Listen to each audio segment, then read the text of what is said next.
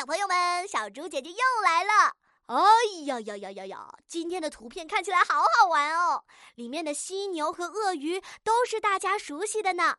你们有给它们起过名字哦？想起来了吗？哇，你看，它们居然在天上飞哎！